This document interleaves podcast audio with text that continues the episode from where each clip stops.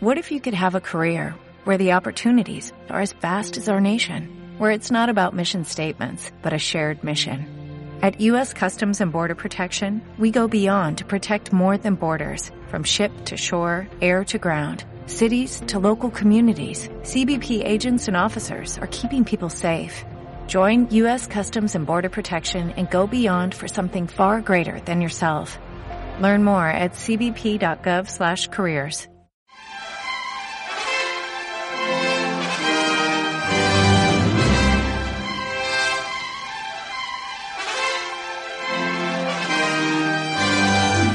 Bienvenidos a la Gran Evasión, vuestra dosis semanal de cinefilia.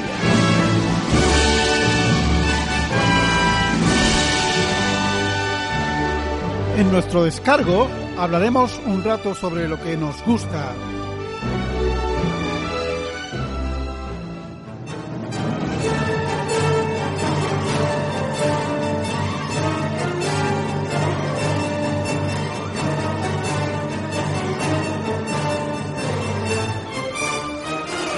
Una vez a la semana hablamos sobre todas esas películas que de alguna manera nos parecen especiales.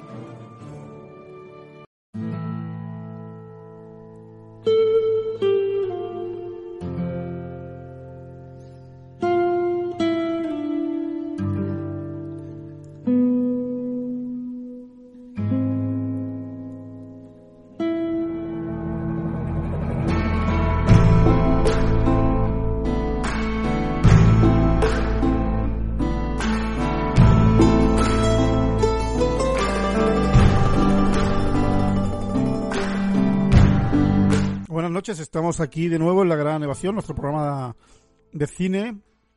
Y hoy nos vamos al medio oeste americano, vamos a un pueblo pequeño llamado Evin, en el estado de Missouri, donde nos vamos a encontrar con la intolerancia, con la idiosincrasia de esa gente que viven allí y el dominio, el dominio de Frances McDormand, la actriz que se hace con el alma de esa madre herida, esa madre obstinada en hacer justicia a toda costa, dado que está viendo que pues se le va la vida y aunque no va a poder recuperar nunca más a su hija, pues querría que por lo menos metieran en la cárcel a los criminales que la violaron y la asesinaron.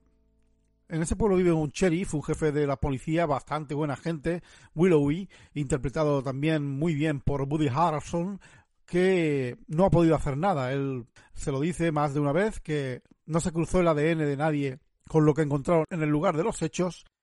También tenemos a Sam Rockwell en un papel, quizá creo yo, en el mejor de su vida hasta ahora. Es ese agente inepto, ese agente racista que no se acepta a sí mismo realmente y que tiene un problema curioso. El director y guionista irlandés Martin McDonagh, que ha hecho películas tan interesantes como Escondidos en Brujas, nos transmite perfectamente la desesperación de esa mujer. Un estilo sobrio, con momentos demasiado climáticos, en mi opinión, algunas veces, demasiado alejado del realismo. Por ejemplo, esa comisaría que sale ardiendo sin que nadie en el pueblo se pregunte quién ha sido la culpable. Hoy vamos a conducir por una carretera solitaria con tres vallas, tres vallas eh, de color rojo que se ven perfectamente desde la distancia. También habrá tres cartas, tres cartas que deje un suicida, tres personajes principales, los que ya he comentado y de los que hablaremos largo y tendido hoy, y una galería alucinante y tremenda de personajes secundarios que pululan y que pueblan la vida de esa mujer llamada Mildred. Esta noche hablamos de tres anuncios en las afueras en la gran evasión.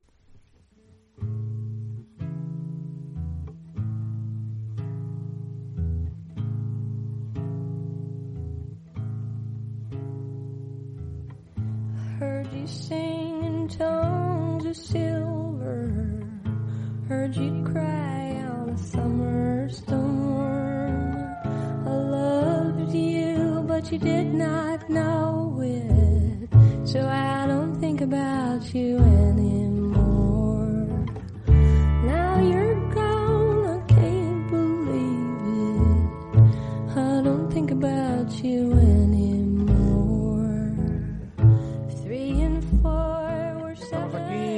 Cuatro compañeros del programa. Vamos a ir presentando. Yo soy Raúl Gallego, que no me he presentado, y el blog es cinemalagranevasión.blogspot.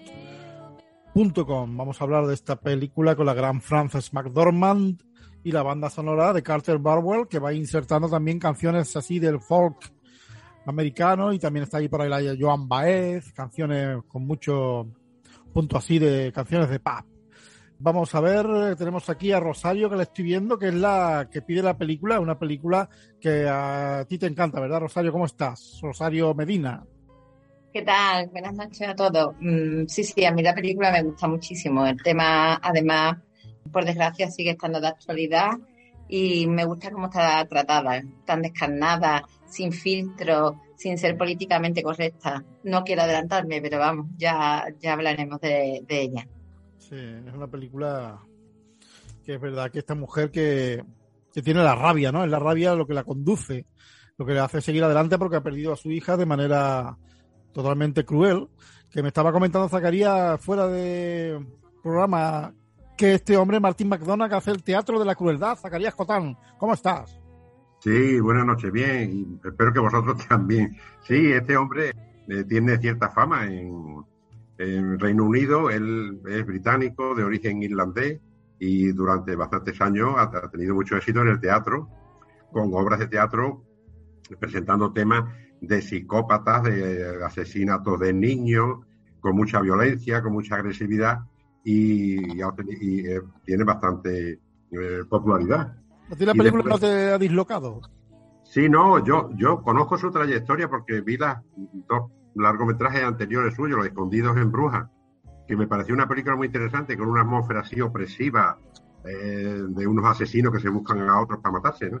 Con buenos actores, y de- pero después la, que- la que hizo después de, de- que se llama Siete Psicópatas, que trabajaba Colin Farrell, Christopher Walken, eh, Woody Harrelson y Sam Rockwell, que también El Colin Farrell en también está en Escondidos en Brujas.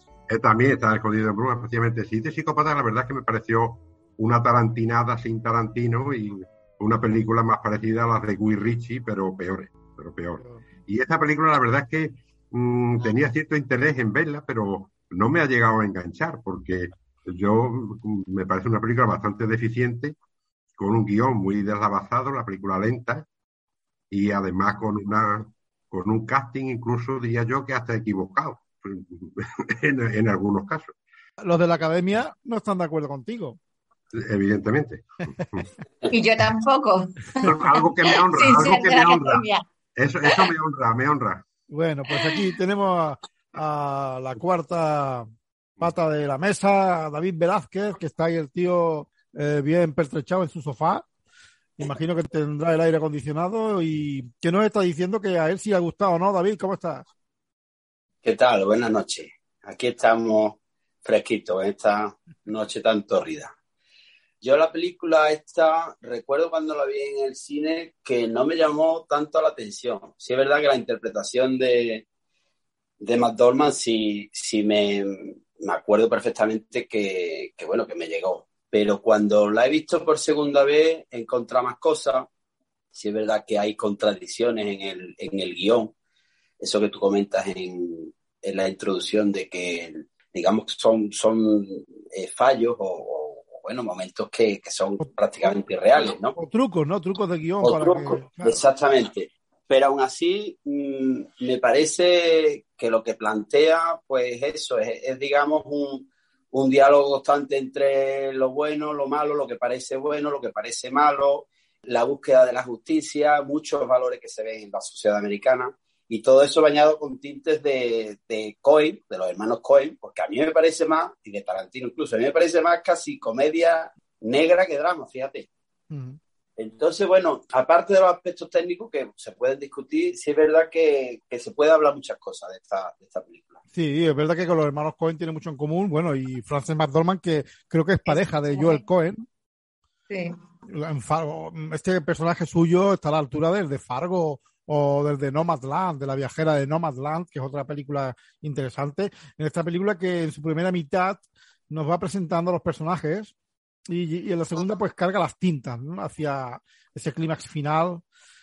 Bueno, yo creo que la película la divide el suicidio de Willoughby, del policía, el sheriff, y bueno, a partir de aquí ya la transformación de Dixon, este tipo oscuro, racista, que no ha salido del armario, que le dice que es homosexual, tiene muchas eh, ramas, muchos prismas que puede tener esta película, ¿no, Rosario? Efectivamente, la película para mí toca muchísimos temas, lo toca, como ya dije antes, de una manera totalmente diferente a lo que estamos acostumbrados, porque en el lenguaje, como ya he anticipado, no hay filtro ninguno. Y la historia no es solo de una madre coraje que intenta en su vida, que ya se ha acabado porque se ha muerto su hija y, y se siente culpable porque no le deja el coche y le dice que ojalá le pase lo que sea y le pasa que no es tan infrecuente, por desgracia. No quiero repasar, mm, pues, ni hacer memoria de, de situaciones que la tenemos muy, muy frescas. Mm, situaciones reales. Pero eh, reales. Y, y, entonces cuando una madre ya ha perdido a su hija ya no tiene nada que perder, nos cuenta una historia, para empezar, donde la protagonista, que tiene unos tintes más que de comedia francesa, de comedia negra, yo le doy le, parece un western porque es ella contra todo eh, el pueblo, además sus andares, sus formas son menos femeninas de las que estamos acostumbrados. Y bueno, ella busca más que venganza, quiere que se continúe porque ya es el objetivo de su vida, ya lo ha perdido todo.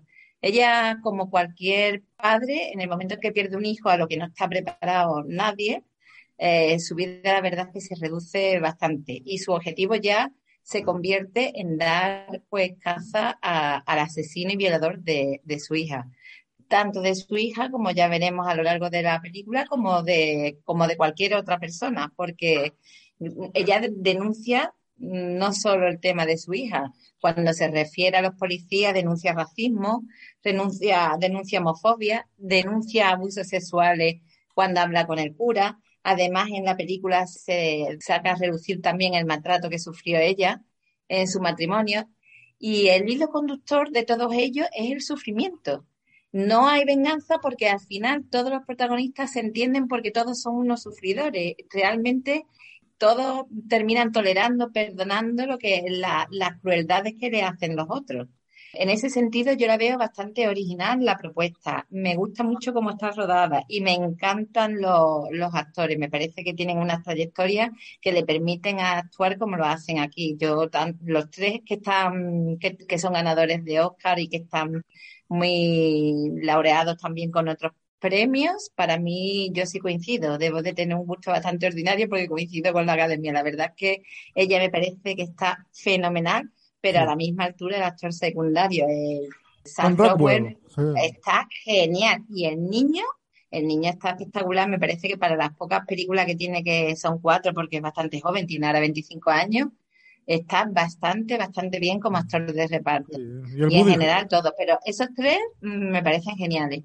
El Woody Harrelson también está muy natural, ¿no? También, también. Con, con, cáncer terminal, que... Ah, y sí que es verdad que veo como una mirada compasiva hacia hacia las personas que salen en la película, el jefe de policía con la enfermedad, el enano, ese enano, ese me parece un acierto, ¿no? El personaje de, Peter Dinklage, que es el de Juego de Tronos, y como, la escena del restaurante, ¿no? Como ella se siente avergonzada en la cita con ese hombre porque es un enano. Eh, por ejemplo, el ex, el ex de ellas, que es un tío agresivo, un tío que le pega, que le pegaba, la, la novia que tiene, tiene una novia muy joven, y también da pena porque todos sabemos el final que va a tener esa mujer, va a terminar siendo golpeada por ese tío, de alguna manera, te lo imaginas. Eh, eso sí es verdad, ¿no, Zacarías? Que hay una cercanía hacia los personajes, ¿no? ¿No, es así? Yo no lo veo exactamente así, ¿eh? porque a mí la película no me parece para nada empática. Al, al revés, me parece que, que lo que hace es retorcer las tuercas para presentarnos una, una atmósfera, un, ambiente bastante lamentable. bastante lamentable. Eh, impera la violencia, la agresividad. el policía, estaba hablando del policía que interpreta a Sam Rockwell, que coge a un tío y, lo apalea y lo tira por la ventana. Vamos, eso debe ser el clima que hay en los Estados Unidos en la actualidad, donde hay gente que dispara eh, en los colegios y mata a los niños, a los profesores y eso. Debe ser algo así, porque eh, yo no, no, me explico, eh, es un poco la, la, idea de, realismo sucio llevado al paroxismo, ¿no? El realismo sucio de, de autores como Raymond Carver o Cormac McCarthy, una cosa así, o, quizás la parte más oscura de Paul Auster o de Richard Ford, pero me, me, parece una visión bastante lamentable de lo que serían pueblos del medio oeste norteamericano. Y después la película está llena de, de lagunas y de eh, contradicciones. Yo, por ejemplo, el personaje de, de Sam Rockwell, yo no me lo creo. Porque un, tipo borracho, racista, machista, de- cambia de la noche a la mañana, se convierte en una especie de santo varón, porque la han quemado y además empieza a llevarse bien con la tía que la ha quemado, Sabiendo que ha sido ella, sabiendo que ha sido sabiendo que ha ella. sido ella. Yo, e- es, ese tipo de, de giro de, de guion, yo no me lo creo. Incluso en, en la escena esta de, de que ella quema la comisaría, que ella está tirando las- la- los cócteles molotov desde el otro lado de la calle y el tipo este está dentro de la comisaría leyendo una No carta se, no se entera de nada. y, y no se entera de nada hasta que no le llega una botella de esa por el culo. Porque tenía los auriculares puestos con una- como siempre con música. Pero haría, haría- Sí, pero- Rosario, haría, pero haría calor, daría calor eso. Hombre, claro, eso es, esta escena me parece Sí, lamentable. pe- pues a mí no, fíjate, yo me creo que él estaba totalmente absorbido por la carta de alguien a la que, eh, que era un referente en su vida. La verdad es que era como su padre, era todo para él. Sí, Y tenía los cascos puestos. Yo no lo veo, no Y lo veo después, tan mal. en cuanto al comentario que habéis hecho de Frances McDormand, es muy, es una gran actriz, pero desde luego no está a la altura de Fargo y por supuesto no se puede hablar de Fargo hablando de esta película. Fargo es una obra maestra.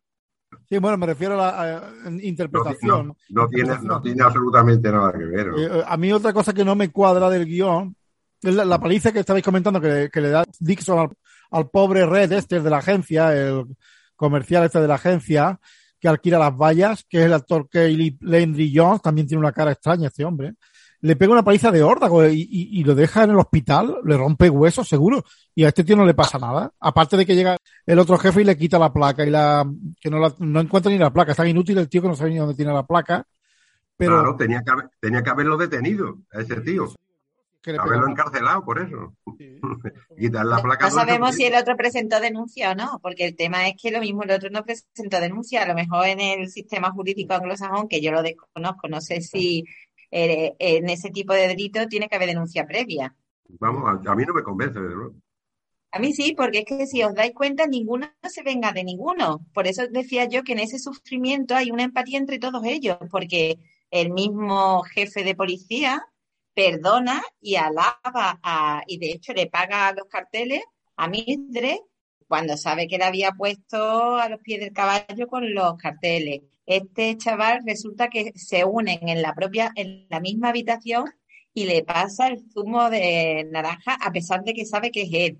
Este de- había salido ardiendo y sabía perfectamente que era ella y a pesar de eso le ayuda porque pero antes yo- que eso Sí, sí, pero le había tocado no- la fibra moral de que podía llegar a ser un buen policía. Es decir, él lo que ve con la motivación de, de su jefe que fallece es que había creído en él como policía.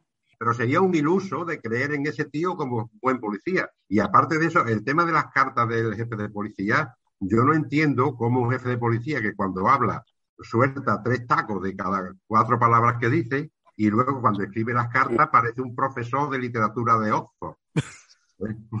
No te olvides que se va a morir, ¿eh? Eh, Cuando sí, la gente se pero- muere suele tener un comportamiento Oye, más agradable que la Pero, actual, pero, pero cuando la gente se muere no aprende a escribir porque se va a morir. ¿eh?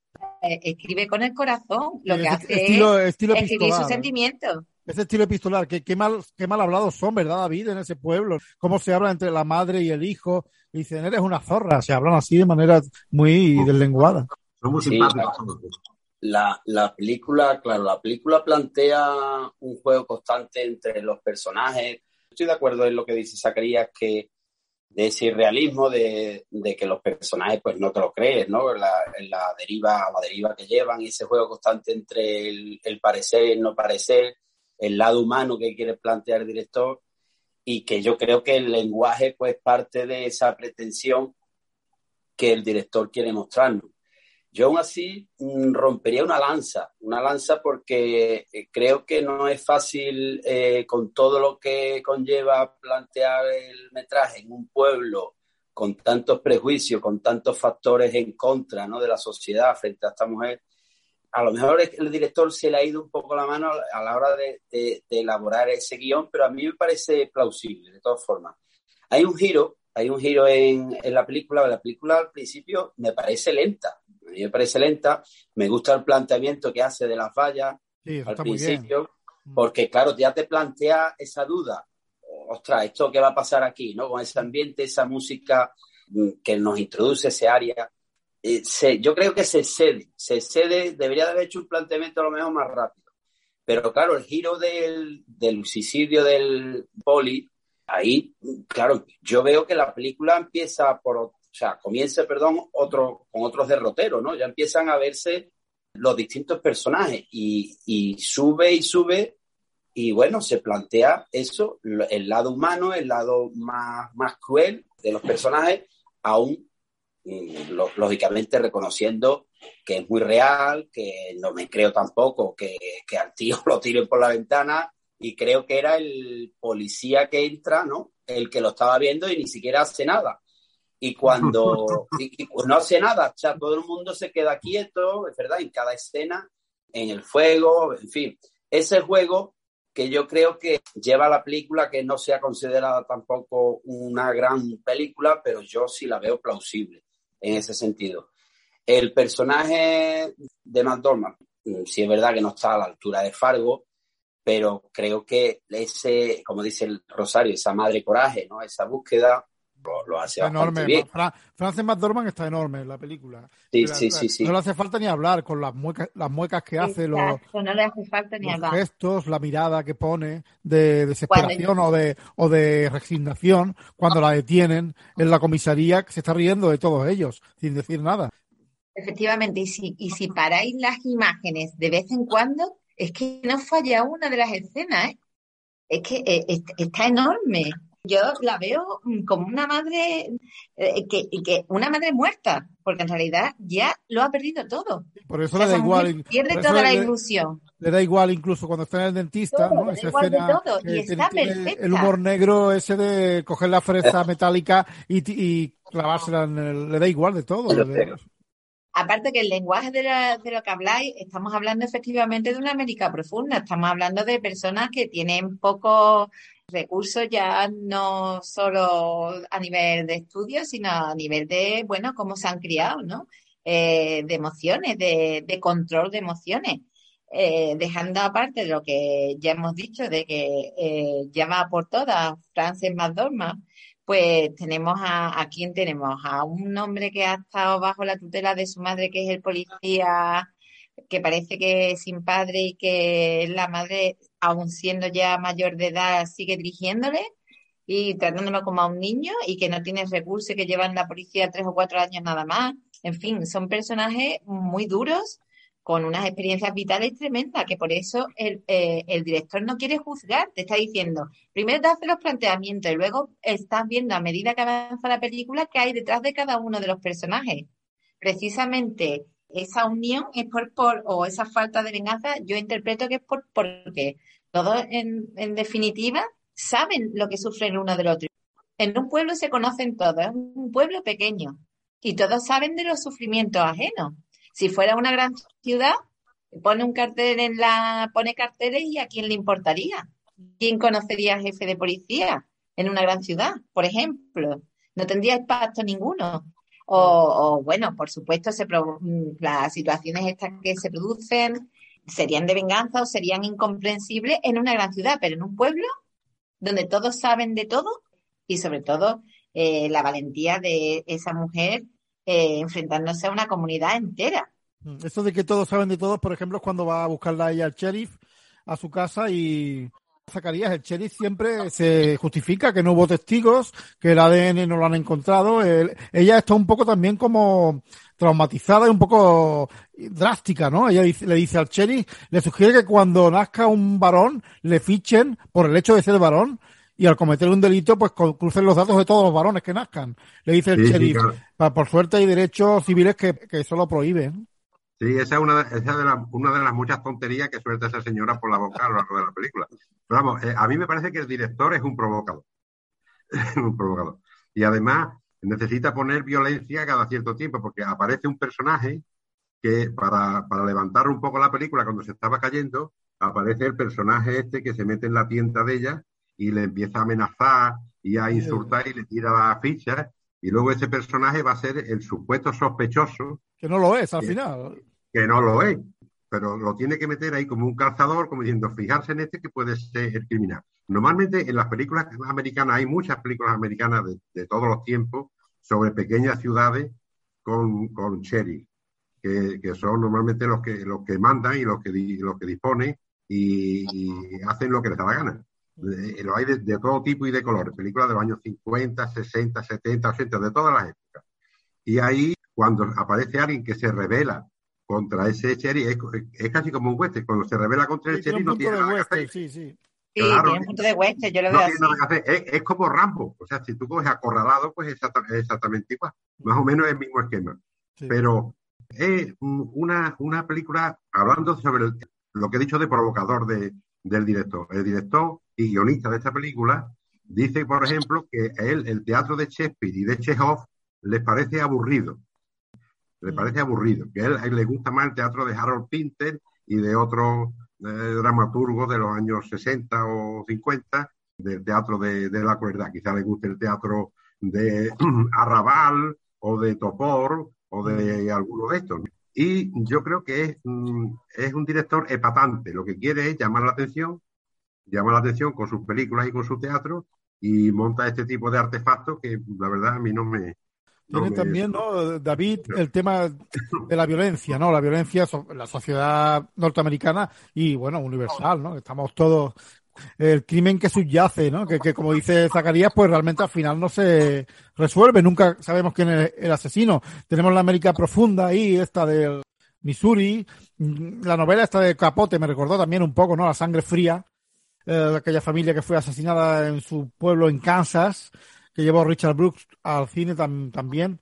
Y pero luego todo aderezado con un humor negro. Claro, pero un inciso solo. Aquí además le toma el pelo al espectador. Yo creo que el que sufre es el espectador porque la historia no se resuelve. No tiene, no, a la- al asesino no se le encuentra. Tanta historia de tantos personajes yendo y viniendo y al final no se resuelve el crimen. bueno, pues, también como decir que en la vida, pues al final no, no viene todo resuelto. Claro, pero el Efectivamente, el es que el tenemos muchos ejemplos muy actuales de que hay cosas que no se resuelven. Pero es que el cine es una cosa y la vida es otra. Bueno, pero esa es tu visión, que el cine es una cosa y la vida es otra. Esta es una realidad que él muestra que es atemporal, que además resulta que es de cualquier sociedad, por lo menos en Occidente, y me imagino que en otras sociedades, que hay crímenes que no se resuelven nunca.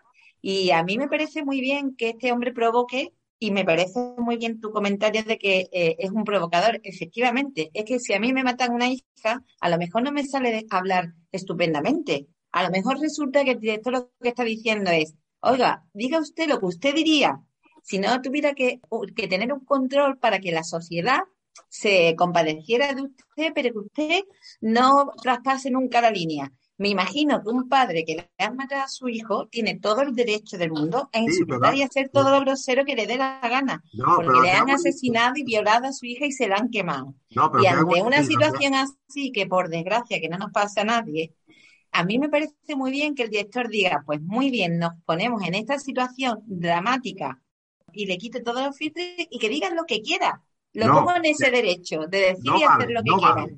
No vale, te hago un inciso. Utilizar el asesinato de una niña, asesinato, violación y quemarla para justificar después todo tipo de tropelía y demás, eso es deshonestidad intelectual. David, ¿tú qué opinas de todo esto? Ah, a ver, yo creo que, el- bueno, teniendo en cuenta la filmografía de este director, que tiene un historial de, de violencia, pues yo creo que, que aquí lo que ha querido plantear es como una amalgama de factura técnica en cuanto a, a la- al humor negro, ¿no? Tan propio de, de este, de este director, pero también en el fondo es una denuncia social, ¿no? Porque el Sí, tema bueno. del pueblo, claro, el tema del pueblo, ¿no? Los prejuicios que se ven en la, en la película cuando el, el cura pues le habla de que, bueno, pues hay que, bueno, la redención, ¿no? Y, y- y que hay que asumir la- el dolor y, y todo, este, todo este tipo de cuestiones.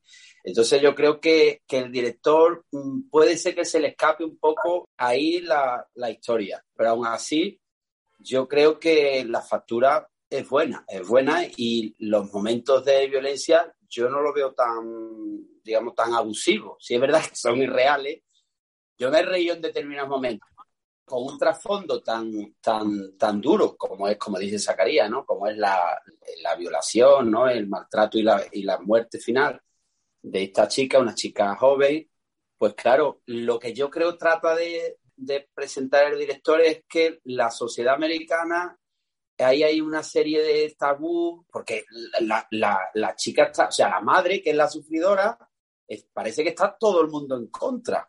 O sea, todo el mundo en contra y nada más que hacen ponerle trabas. Están en, contra a partir de que pone a partir de que ponen las vallas publicitarias esas. Claro, se le echa, se le echa gente encima. Claro, pero ahí está Raúl el tema de, de la policía que también está está digamos cuestionando la investigación de la policía. Después a nivel social el pueblo pues está esta tía ahora que es lo que presenta aquí y eso te llama la atención, cómo, cómo juega ahí, porque es, contra, es contradictorio. Y porque, se, le, se le, pone en contra hasta el hijo, ¿eh? Al hijo no le gusta. Exactamente. Cuando va en el coche, el hijo no quiere recordar aquello. Le dice, yo quería pasar página y me estás diciendo que incluso la quemaron mm, y viva, la violaron, no quería saber eso. Y bueno, la madre, pues ella que, que, después pasa por allí y había una periodista y le dice hija de puta a la periodista, ¿no? Está, está endemoniada la madre con, con razón, claro, porque a su hija, que es lo que más quiere, la han matado. Está endemoniada y el tema de que la sociedad esté en su contra es porque pretende que se conforme y pase página. Y es a lo que ella se niega. No es la primera vez que un asesinato se descubre después de pasados años. Y lo que hace la madre es lo que hacen la mayoría o una gran parte es que no quiero poner ejemplos porque no me parece. Bueno, el Padre Coraje, ¿no? Rosario, Padre Coraje, Juan Diego. Hay muchos, hay muchos. Las niñas de Alcácer, hay muchos, muchos, muchísimos. Y son padres que no se resignan a conformarse, porque me imagino que es que ya es su objetivo vital. Es lo que le queda, hacer justicia para su hija, que además hacer justicia con su hija significa hacer justicia con cualquiera porque quitarse un asesino, un psicópata de la calle, pues beneficia a todo el mundo y que esté en la cárcel, que es de lo que se trata, hacer justicia. Lo que esta mujer pretende es hacer justicia, que se le va de las manos. La acusan, la acusan de el Dixon, la acusa de difamación. Ella no está difamando a nadie, lo único que pone es cómo es posible que no hayan hecho nada.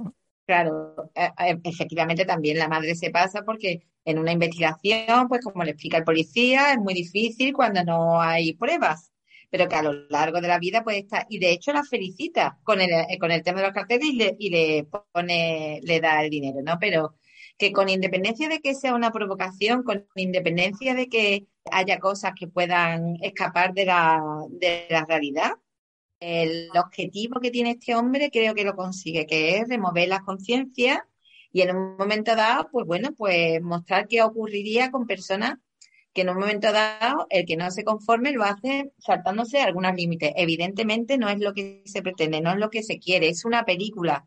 Y él tiene toda la razón, Zacarías, de que es una provocación, pero que es una provocación que a mí me resulta convincente. Mira, a mí, de todas las escenas gratuitas de violencia, me parece que ninguna es, a excepción de la de Red. La de Red sí me parece una escena muy gratuita de violencia. Es decir, él la paga con el chaval cuando fallece el jefe mm, y me parece que ahí se pasa, porque además mm, pega a la chica en la cara con una agresividad que a mí es así, creo que es alguna secuencia que yo, entre comillas, me molesta. Eso lo hace un policía aquí en España.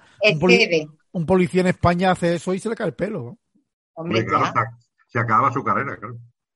Totalmente, pero la policía, la policía en Estados Unidos, por lo que nos llega de vez en cuando, mmm, parece que funciona un poco también, está limitándose allí en Estados Unidos, ¿no? Por lo que nos llega. Bueno, estamos esto con los escándalos estos de yo también quiero respirar. Claro, la, por eso que lo deja sin respirar siete minutos, en fin. Y quiere decir que, que, es otra sociedad, aunque sea occidental también, y se mueve con otros parámetros. Y a mí me parece que como denuncia, es una denuncia bastante potente. ¿eh? Y como ya he dicho antes, de muchas más cosas aparte de lo que es el, meramente el asesinato. Se denuncia el maltrato a la iglesia por su hipocresía y por, por ocultar el abuso sexual, que se lo dice muy bien la, la Frances McDormand cuando está en su casa y le invita a irse. Sí, pero esa escena se lo, se lo, dice y ese cura ya no sabe más. Tampoco tiene mucha cohesión. No, ninguna. Ninguna. Bueno, porque ahí precisamente lo que es lo que yo digo, la película sirve para, para ver cómo reacciona un pueblo, para ver eh, la Pero- función de ese cura. pero son como pegotes, no pegotes, no, no tiene una cohesión narrativa. La película tiene muchas lagunas. Tiene, tiene muchas lagunas y además, eh, como estaba diciendo David antes, la película es muy lenta. Sobre todo la parte de- del principio es muy lenta. La película le sobra media hora. Yo creo que el personaje de, de Frances McDormand tenía que haber matado al personaje de Sam Rockwell antes de meter a- de, de incendiar la comisaría y ahí se hubiera acabado la película divina. Mm. Sí, claro, la película, la película en verdad es eh, la sensación que a mí me, me da, y eso que es la segunda vez que la veo, que es que es rara. La película es rara. Es rara porque es verdad que plantea durante todo el tiempo, a lo mejor en base a la provocación del, del director que estáis comentando, pero es que estamos, estamos constantemente eh, investigando a- al asesino y al final se resuelve de forma rara, con ese Mm. final que tienen los dos, después de, los dos, sí. Se de este tipo, claro, de este tipo, exactamente, ¿no? A lo mejor que quiere plantear un lado muy humano, pero ahí estoy con Zacarías que es irreal.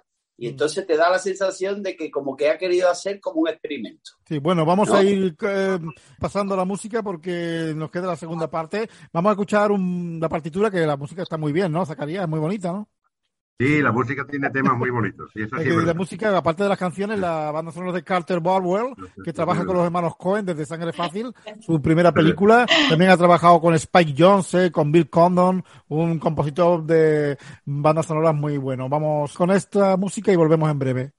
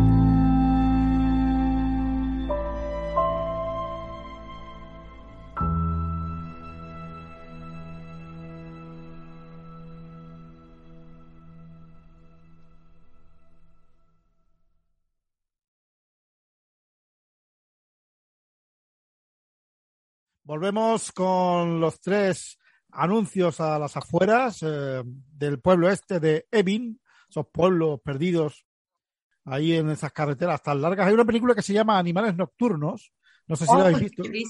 Tom Ford, que tiene mucho en común con esta película. Me encanta. Tiene mucho en común porque Bueno. hay un asesinato también de la carretera, unos violadores que le matan a a Jake Gyllenhaal, el que salían prisioneros, le matan la hija y a la madre, y luego hay un inspector también de policía con cáncer. O sea que fue un año antes. Yo no quiero eh, criticar a Martin McDonagh, pero bueno, queríamos meterle mano al personaje del enano, al enano este que me parece un acierto, el Peter Dinklage. eh, de Juego de Tronos, que, que como dice Rosario, tiene el punto cómico también cuando dice la, creo que ese enano quiere meterse en mis bragas, ¿no? Eh, esa fijación de McDonald's también con los enanos también, porque el director este en Escondidos en Brujas también aparece un enano. En la película este están los tíos en, la ciudad y están rodando una eh, un remake de Amenaza en la sombra y también hay un enano. ¿Qué, te parece el personaje este, Rosario? Bueno, a mí para empezar me gustaría darle menos importancia a su estatura. No por nada, sino porque estamos en una época en que estamos hablando de que mm, no se deben de utilizar determinados términos y, y bueno, esto es una enfermedad como cualquier otra y no debería de tener mayor importancia. Efectivamente, tiene un punto cómico y todavía se sigue utilizando con un punto mm, cruel porque el físico sigue siendo el punto de mira para utilizar el humor, ¿no? Hay a mí otras referencias humorísticas en la película que me gustan muchísimo más. Y aquí este actor me gusta, un actor que me gusta muchísimo.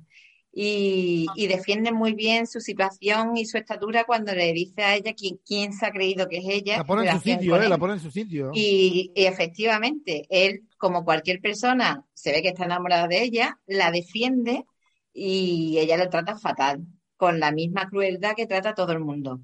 No, no tanta, ¿no? Mm, ¿eh? Que quizá no tanta, Sí, porque, sí. bueno, al, Sí, dentista lo, trata al dentista lo trata peor, ¿eh? Al dentista. Bueno, bueno, aquí es que encima de que le, le salva de la cárcel, no le va a hacer daño también físicamente, ¿no? Es lo que le faltaba, le hace daño anímicamente, aunque se lo dice claramente que cuando tenían, que no es una cita, es una especie de agradecimiento, no es ni, es puro agradecimiento, no es otra cosa, porque la salva de la cárcel, realmente. Él le da la coartada cuando a ella le pregunta, aunque Sí. todo el mundo sabe que ha sido ella. Sí. Y, y bueno, pues a mí es que en esta película mm, es verdad que se trata todo con mucha crueldad, pero le salva, eh, eh, el director mm, mantiene la esperanza en el ser humano, que, que es lo que me gustaría que en esta segunda parte alabáramos de la película, porque sin esa balanza, es decir, sin esas situaciones, la película sería imposible de tragar.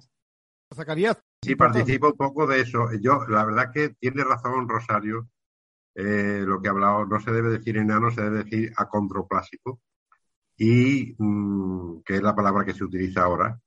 Y mm, quizá la aparición de personajes de este tipo, pues, tiene que ver con, digamos, con la normalidad o con lo políticamente correcto de que en las películas, sobre todo las películas americanas, pues tiene que haber un negro, quizás un acondroplásico si lo encuentran, si es actor, o un gay, o un latino, etcétera, etcétera, porque, en fin, eso es lo que se lleva hoy día. Y yo me acuerdo de este actor, que a mí me gusta también, me acuerdo sobre todo del papel que hizo en, en un funeral de muerte, creo que era, que Sí, hacía de, hacía papel de un gay, además. hacía un papelón estupendo. Y en, Escond- en. Escondidos en Brujas, al que hace, Sí. hay un enano también, y no Sí. quiere que le digan enano, quiere que le digan menudo. Menudo, claro. Eh, Menudo como, bueno, los madrileños dirían callos al menudo. Y también, bueno, tenemos, ¿no? David, este es marido, también personaje negativo, ¿no? Este hombre que hay un momento cuando está, que a mí tampoco me cuadra, cuando está, por ejemplo, el marido allí con ella, que le va a decir, lo- esto que es lo de las vallas, que por lo visto paga las vallas con vendiendo el tráiler que tenía del marido, y de pronto el tío se cabrea y la coge por el cuello. No, ya sé que es un tío violento, pero si ella tiene tantas agallas, ¿cómo permite que el tío se la coja por el cuello? Hombre, porque Sí. físicamente. Sí, pero perdona. quiere, claro, quiere plantear el, la película también el tinte autoritario eh, que plantea en, en cuanto al, al machismo y a la búsqueda de, de esa capacidad o, de- o esas agallas que, que muestra la, la protagonista. Y claro, tiene que haber un contrapunto en el ex. Además se presenta físicamente como el típico chulo, con una niña de 19 años, como tú decías antes, que, que va por el mismo camino, ¿no? Que va a ser... Le va a eh, pegar. Cuando, cuando está, en el, carne- cuando está en el- en el restaurante con el enano, se va para él y le dice, por favor, trata bien a tu pareja. Trátala Claro, bien. va a ser carne de cañón. Además, eh, la presenta como una niña, bueno, eh, sumisa, aunque sea la, aunque tenga la edad que tenga, pero bueno, puede ser una, una persona ya más madura y, y, bueno, con más mimbre, pero no la presenta como sumisa. ¿no? Eh, al tipo rudo y yo, el cherry, como un cherry, como un cherry, típico eh, valentón. Es policía, ¿no? Era es policía, ¿no? Sí, sí. Claro, el- la superioridad incluso se ve en el pago de la falla, ¿no? Pero es verdad que es contradictorio, porque el tío, bueno, a santo de que viene ahora, bueno, pero si, si estamos buscando a, a- al asesino de nuestra hija en común. Entonces, yo creo que es, es la pretensión, no me canso de decirlo. Yo creo que es búsqueda, el director va buscando eh, por los distintos perfiles, los distintos protagonistas, aunque sea estereotipo, el, el, el, hombre este bajito, el, el negro policía que sustituye, El maltratador. alcohólico, el, alcohólico, el maltratador, eh, bueno, la sociedad en contra, todo este tipo de cosas, el niño rebelde también, que, que, que no nos ha superado la muerte de su hermana, que se enfrenta incluso a ella.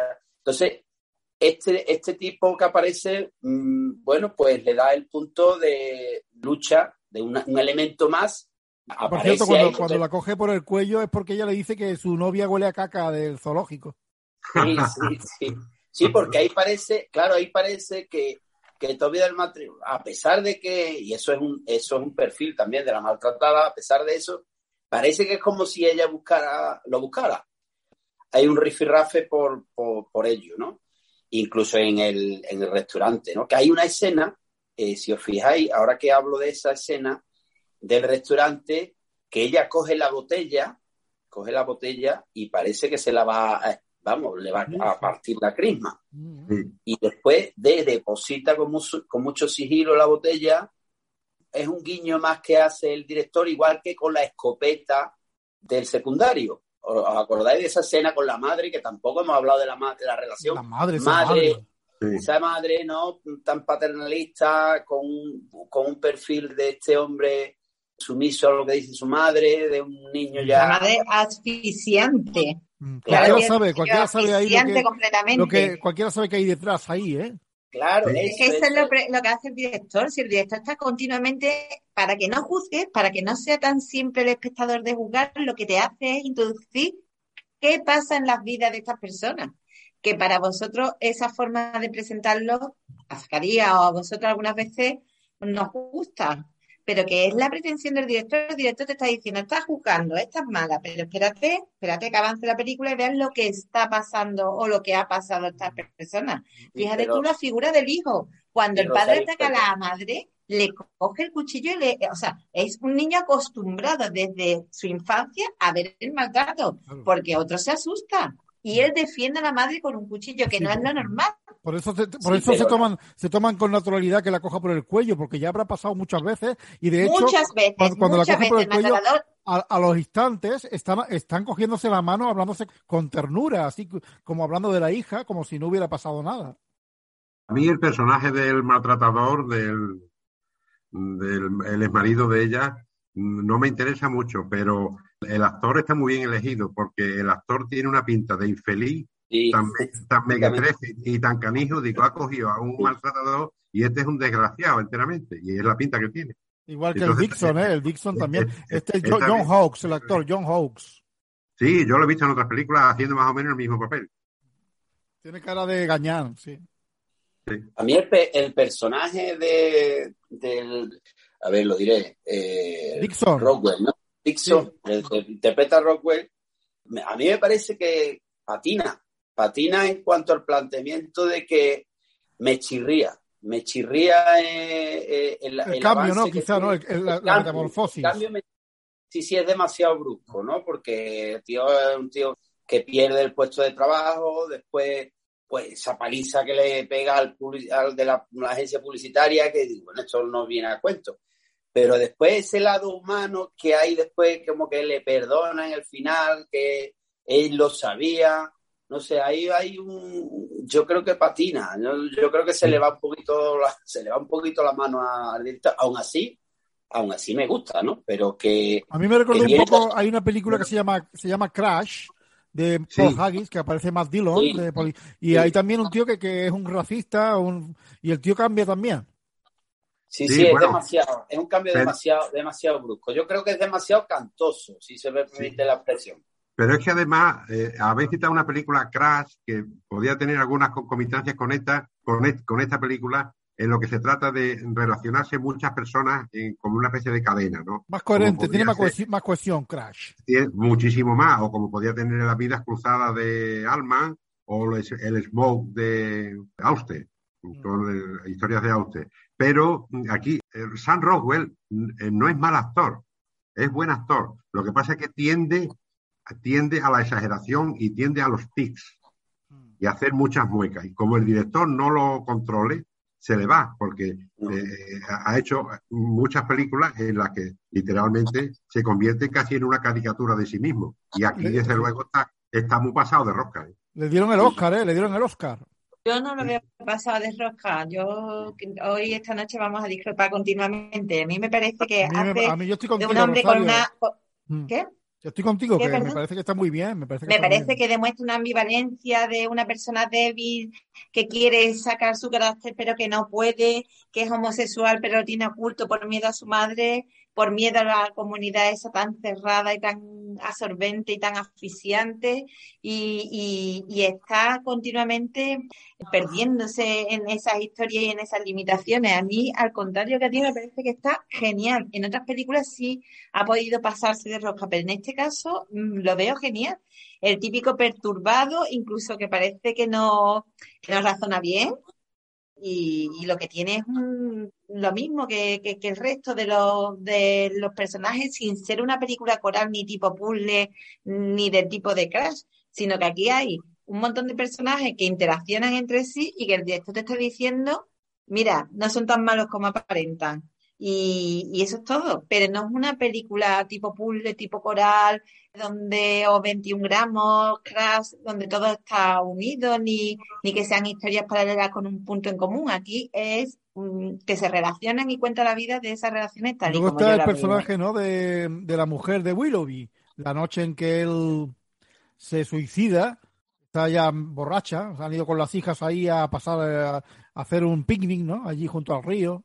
Vaya escena también, ¿eh? Que está ella, él se va ahí con los caballos y tiene decidido que, que se va a pegar un tiro. Como ella luego ve la carta sobre la mesa y ya sabe lo que ha pasado. Es una escena también bastante dura.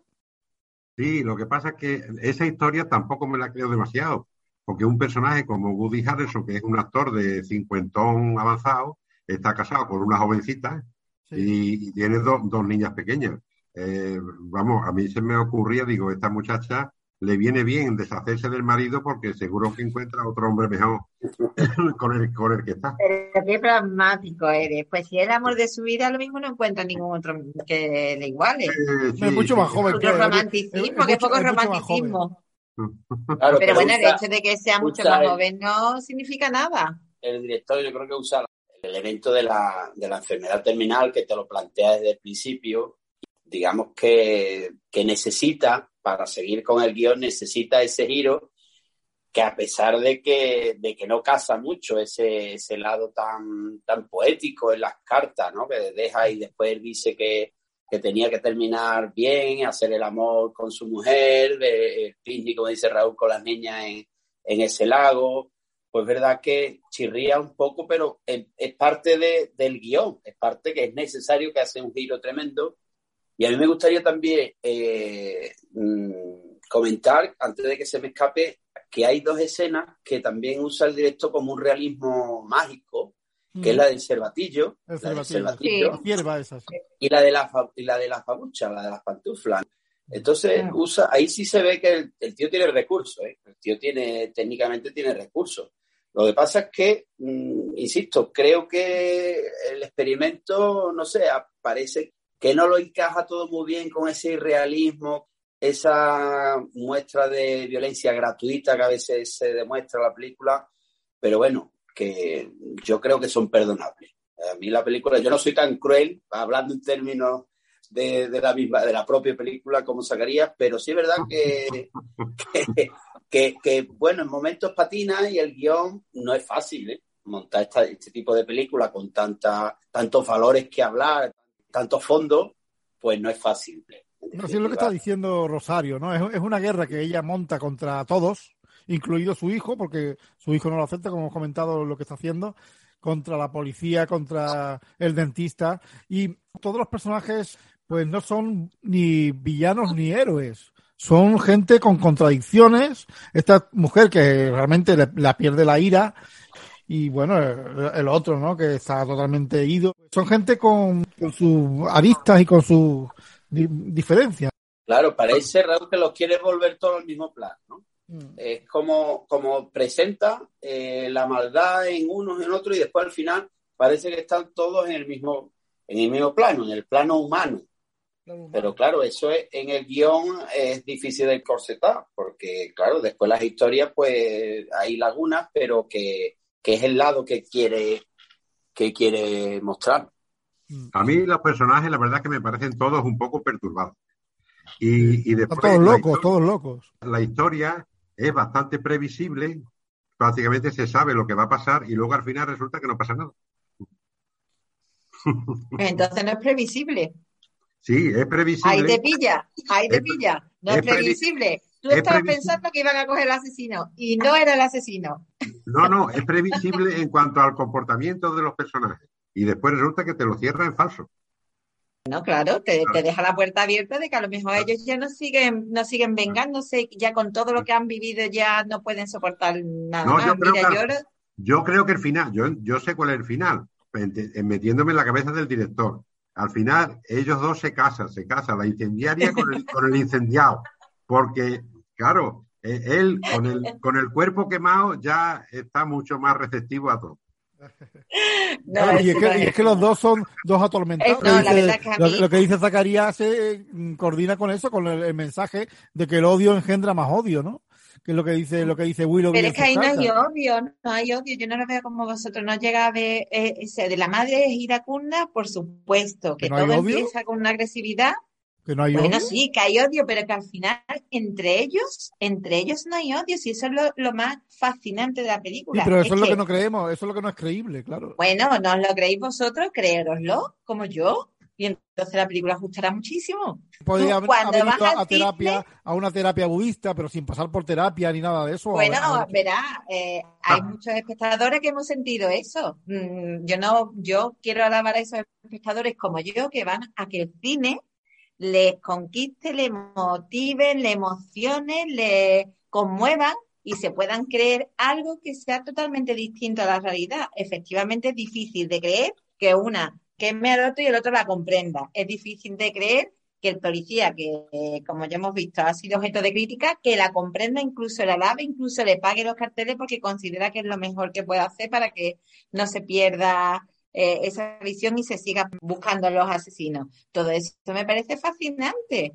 Sí, Ah, pero yo eso- sí me lo creo. Es que me lo No. quiero creer. Es que cuando yo voy a una pantalla de cine se pone todo negro, quiero que me cuenten una historia. Y esta historia a mí me conmueve, que es lo que más le pido a una película. Luego hablamos de secuencias, hablamos de actuaciones, hablamos en esta película la historia con los personajes. Resulta que es que me la hacen creer, porque te vuelvo a repetir que es que yo empiezo ahí parando algunas imágenes salteadas y están fantásticos. No necesitas oírlos. Eres capaz de enterarte de toda la película a trozos con simplemente con sus gestos. Es increíble. Hay otras películas que no es el caso, pero esta que no hay tanto diálogo, las miradas, las caras, todo. No te hace falta ni siquiera el humor para mantener la película. Pero bueno, yo soy una gran defensora, la he propuesto y me gusta mucho, no tengo nada más que decir. Luego hay planos secuencias que están muy bien hechos, aunque sea de una secuencia que a mí particularmente es la que menos me agrada, que es cuando el policía sale para eh, tirar a red por la ventana y es un plan secuencia entero. En fin, Sí, tiene la, cámara una serie de virtudes le persigue, va andando y va la, la Sí. cámara detrás. de él. y luego va señalando la pistola, en fin, ya te lo está diciendo, hay cosas que a mí me gustan, aunque concretamente en esa escena veo que es de una crueldad un poquito gratuita. Aquí, Bueno, aquí sí, la, fotografía está bastante bien de Ben Davis, una fotografía sobria. Claro. de- de- de esa- Y luego en cuanto yo- al realismo mágico, yo- no me parece yo- un pastiche para nada. De hecho, en las escenas que elija será ese, eh, ese cervatillo porque, porque bueno, es un efecto que a mí me llega, me transmite, que incluso sin creérselo, sin creérselo, es capaz de que esta persona esboce una mera sonrisa por la casualidad de que hay un escena cervatillo salía es capaz- también en Cuenta conmigo, la película aquella de los niños, había también un ciervo. Sí. Con respecto a la fotografía que estamos comentando, el color rojo del fondo de las vallas, que es recurrente a lo largo del metraje, lo hace queriendo. Mildred a veces va de rojo, la iluminación del bar es roja, los manteles del restaurante, que al fin y al cabo el rojo, la motivación de esa madre y la rabia que tiene. Entonces también tiene como ese leitmotiv. No, quería hacer un comentario antes de que vaya la idea, a propósito de, lo que ha dicho Rosario antes, que está bien, que el cine tiene que conmover y emocionar, efectivamente. Pero cuando nosotros eh, hablamos de una película, tenemos que dejar de alguna forma la emoción al lado, porque nosotros estamos analizando elementos cinematográficos como una- un producto industrial que al mismo tiempo objeto artístico, sobre todo si, si consigue eh, elevarse las alturas. A las alturas, de ninguna manera el cine es una religión. ¿eh? Y no tiene por qué mover la fe. La fe es otra cosa. La fe está muy bonito, pero el cine mm, no es una religión. Uno no va al cine a convertirse. Yo creo que al cine se va cada uno con la motivación que le dé la gana, quería, permíteme. Cada uno va a valorar lo que observa y cómo le llegue. Eso es como si me quieres decir que cuando yo vea un cuadro tengo que pensar en el trazado, en esto, en lo otro, en lo de la moto. Pues no, pues yo veo un cuadro de Picasso y me llega o no me llega. Claro, este- aquí en este así. caso queda claro que te ha llegado al corazón la película. Si Hombre, no es mi película preferida, pero es una película que a mí me parece que cuenta una realidad de una manera que me puede conmover muchísimo y creo que le ha conmovido a mucha gente. Mm. Y en el cine no todos buscamos el tema técnico, buscamos también como A una mí no me religión para nada. A mí, a mí no me interesa Habrá tema- gente que sea no una religión. Hay técnico. películas que son denuncias, hay películas con las que se aprende. A mí no me Eh, interesa el tema técnico, me interesa el tema dramatúrgico, es decir, todo lo que, lo que es contar una historia, si está contada bien y, si no está bien contada, etcétera, etcétera. Yo iba a elegir precisamente esa, había dos, las dos escenas que iba a elegir eran la de la del cervatillo y la de las babuchas, porque me gustan mucho. Yo te voy a decir por qué, te voy a decir por qué, porque en la escena del cervatillo Pero os estoy da- adelantando la escena ya. no, yo Sí, luego sí. elegiré otra. Me, te- eh, me- me daba la impresión de que el cervatillo le iba a contestar a ella. Le iba a contestar. Y después, cuando en la escena de las babuchas, digo, hombre, pues las babuchas sí le contestan. Y efectivamente, las babuchas le contestan. David Claro, y eh, eh, David, Evidentemente, eh, un inciso a lo que estáis comentando que es interesante, ¿no? Porque, claro, el cine versus sentimiento, pues ya sabemos el- a lo que conlleva, claro. sí es verdad, yo me voy a poner en medio de los dos, ¿no? No es que no todo valga, sino que tú no puedes, tú no puedes mostrar sentimiento a costa de otro tipo de, de- de cosas.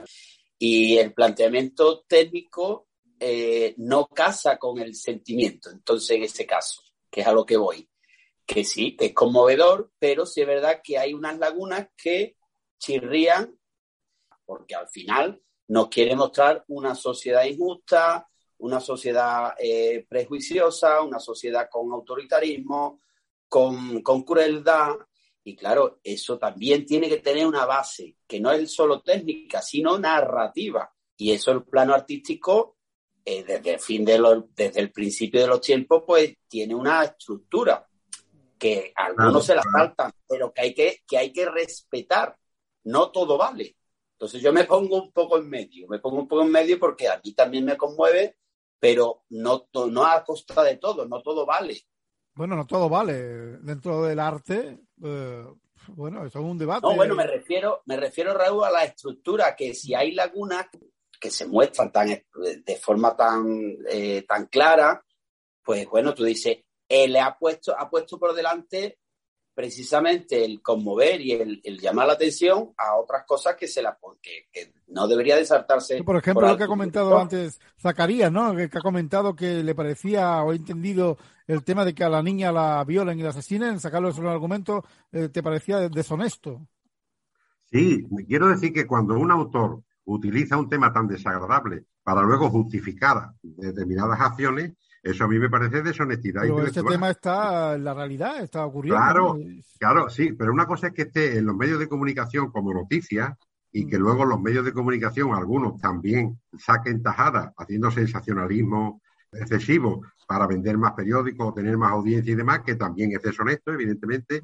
Y otra cosa es meterlo en una obra de arte, lo que se supone que es una obra de arte, donde el autor tiene que tener la, la honestidad suficiente para los elementos más desagradables, eh, de alguna manera presentarlo de una forma artística. Sí, decir, pero en, este- en esta película los elementos desagradables no, no los presenta, claro, no, no se recrea No con se nada. nada. ¿no? Hay, por No, ejemplo, mí- hablando, por ejemplo, yo- de una película que se llama La última casa a la izquierda, la de Wes Craven. No sé si la conocéis. No, yo, yo por ejemplo, si, si tuviera que compararla con alguna que me pareció bastante desagradable y, y mala, que es con Funny Games, la de Funny Games. sí. Funny Games, la de la de Haneke, ¿no? Sí. que me parece me parece horrible, ¿no?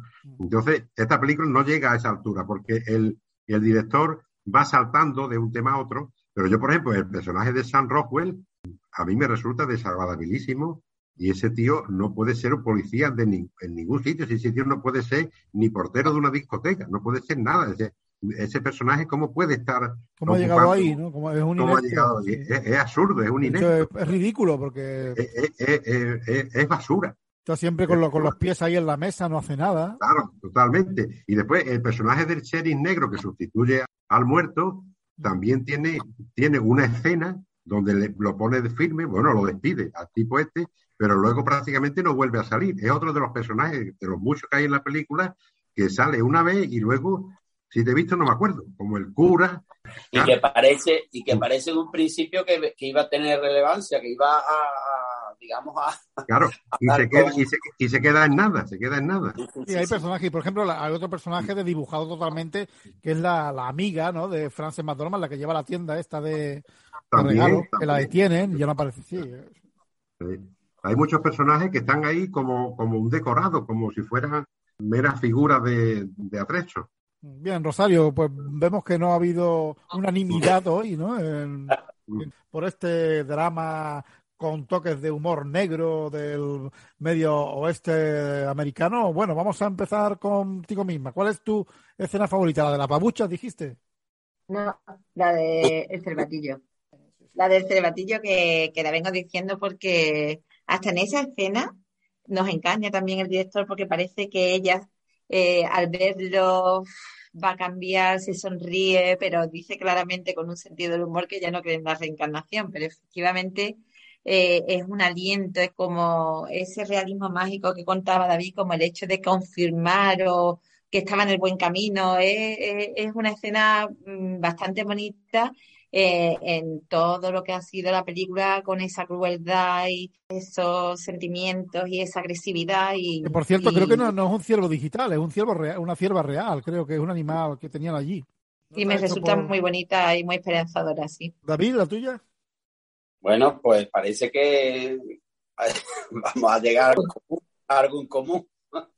Pues yo tenía también esa, esa escena, puesto que todo lo que me lleve a mí al realismo mágico y a García Márquez y todo lo que me evoque ese elemento artístico me conmueve, ¿no? Hablando en términos de Rosario. Le recuerda a su hija, interesante ella, que ella la ve como su hija, ¿no? Claro, evoca, claro, Raúl, evoca, evoca a la, la hija y eh, hace también un recurso ahí. Es, es parte de, la, de este tipo de película que ha creado este director y que a mí me ha llamado la atención. ¿Zacarías? Pues yo me quedo con la que para mí me, me resulta la mejor escena de la película, que es cuando el, el sheriff, el que se suicida, está interrogándola a ella y de pronto le escupe, le escupe sangre Le escupe sangre. sí. él- y le llega a la cara a ella. Y ella- entonces ella, la lo abraza, ella lo abraza. La, la expresión de los dos, que, que es magnífica, son dos grandes interpretaciones, ahí lo mejor de la película, de estos dos actores. Se ve la presencia de la muerte, que es algo de lo que no hemos hablado, pero que está en la película. La Sí. presencia de la muerte, Sí. de la muerte propia y de la muerte ajena. Y en esa escena se concreta. A mí pues me gusta, yo digo una también que está entre Woody Harrelson y, y la McDormand, que es cuando va él a hablar con ella porque le ha puesto las apallas, está todo el pueblo criticando el tema y va él a convencerla de que las quite. y se justifica y de pronto pues ya ve como último recurso le dice, ¿no sabes que tengo cáncer terminal? Y le dice, ya, pero si lo sabe todo el pueblo. Y es una película que, de interpretaciones, de miradas, ¿no? La mira como diciendo, joder, qué mala leche que tiene esta mujer que, que me está diciendo que lo sabe y le da igual. Y, y se va el tío y, y se ve como la McDormand pone una cara como diciendo, me he pasado, pero es lo que hay, ¿sabes? Me gusta mucho cómo transmiten los pensamientos. ¿Qué película tenemos la semana que viene, David? Eh, tenemos Goodbye Lenin. Goodbye Lenin de Harold Wolfgang Wol- Becker. Wolfgang, eso, Wolfgang Y- Becker. y Daniel Brühl, que es un tipo interesante, actor. medio, medio alemán, gran actor, y, y esa peli pues también va a aquella, aquella cuenta. madre comunista, sí, sí, que- sí, me acuerdo. Yo la vi en el cine esta, en la avenida, sí. De mucho tiempo. Bien, pues nada, gracias y buenas noches. Buenas noches a Y todos. Raúl, buenas noches. Venga. Venga, buenas noches a todos, buena semana. Y para terminar, dejamos sonar el área, el área de la banda sonora de Last Rose of Summer, de la ópera Marta de Friedrich von Flotow, interpretada por René Fleming, esa rosa del verano que siempre recordará Mildred.